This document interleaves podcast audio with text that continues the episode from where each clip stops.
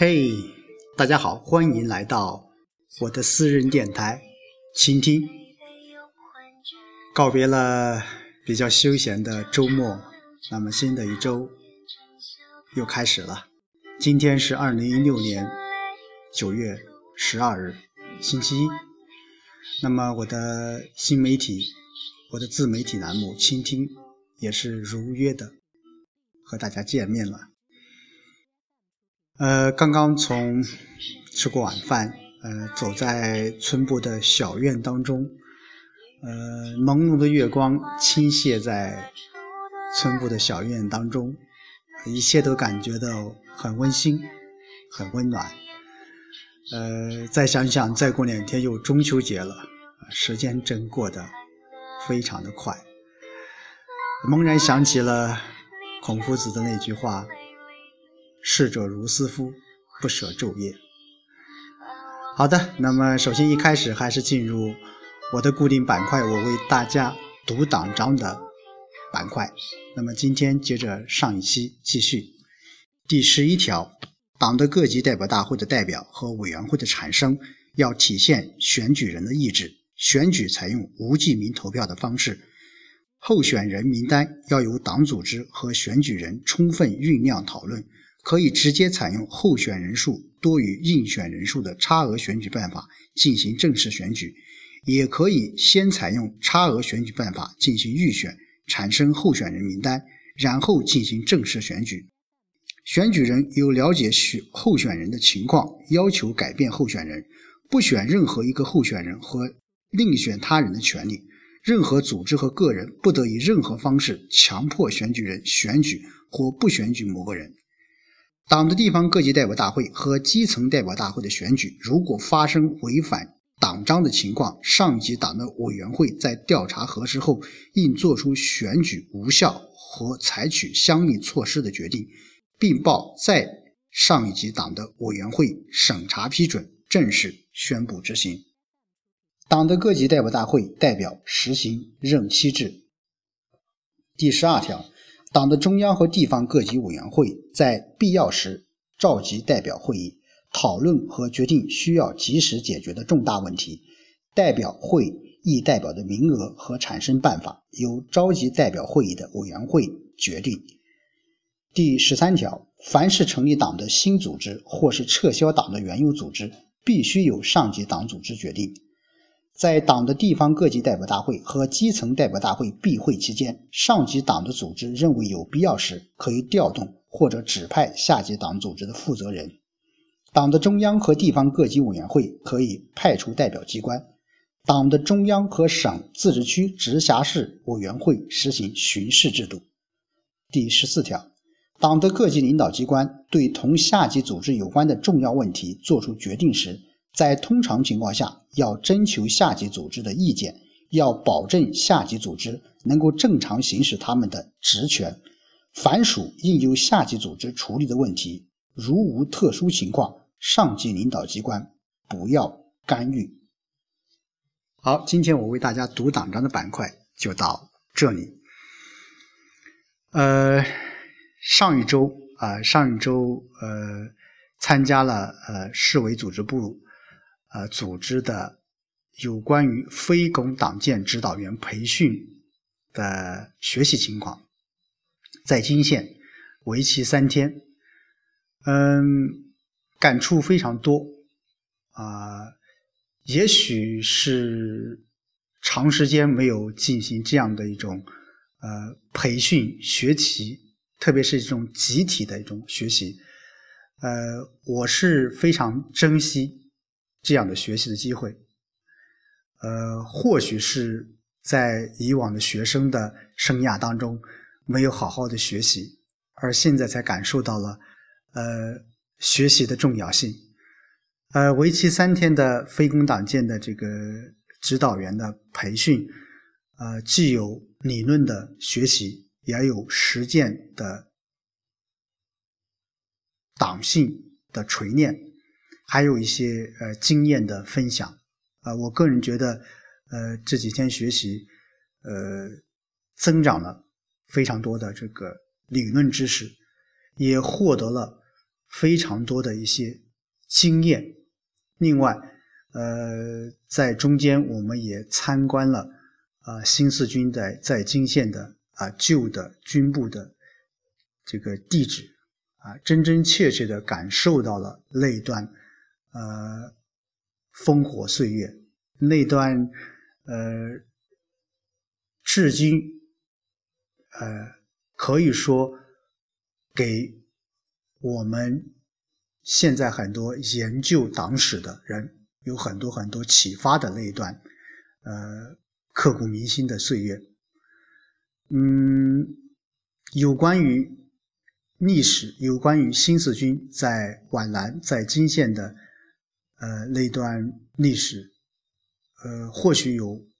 很多很多一些解读。但我想，无论怎样，这一段历史注定是被我们所呃铭记的。我们也会以这一段历史来激励着我们，来呃感动着我们。嗯，三天的培训感觉非常非常的这个快啊，呃，特别是我感觉到呃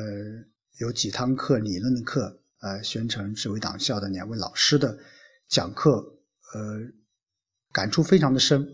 啊。那就是说，以往我们在听党史啊，听一些呃党课的时候，感觉到非常的枯燥，非常的这个难受。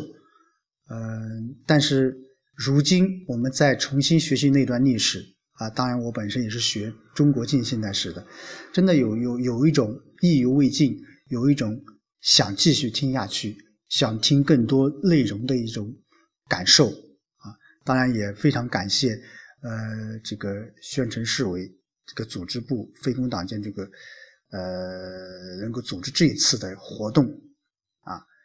呃，我也希望能够像这样的活动多多的去举办啊，多多的给我们去交流的一个机会啊。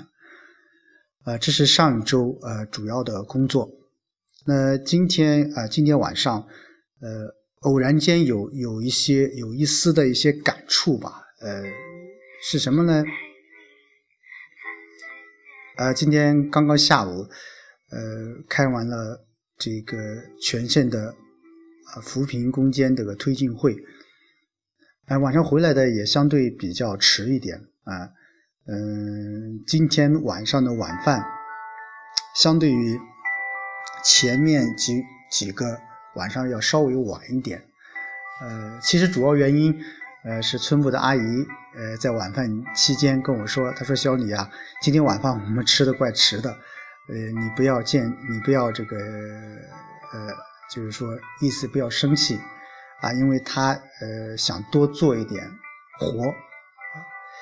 其实从我内心上说，我说阿姨，你千万不要这样说，其实，呃，以后你们呃什么时候吃晚饭都可以。”呃，我其实晚上睡得还是比较晚的，呃，吃迟一点对我个人来说也是一个好处，啊，呃，我明白，我是一个农村长大的孩子，对于农村的六七六七十岁的这个这位叔叔阿姨来说，他们很多一些工作都是在田里面啊去做一点啊力所能及的活。能多干一点，晚一点都可以。所以，呃，我能够体会到，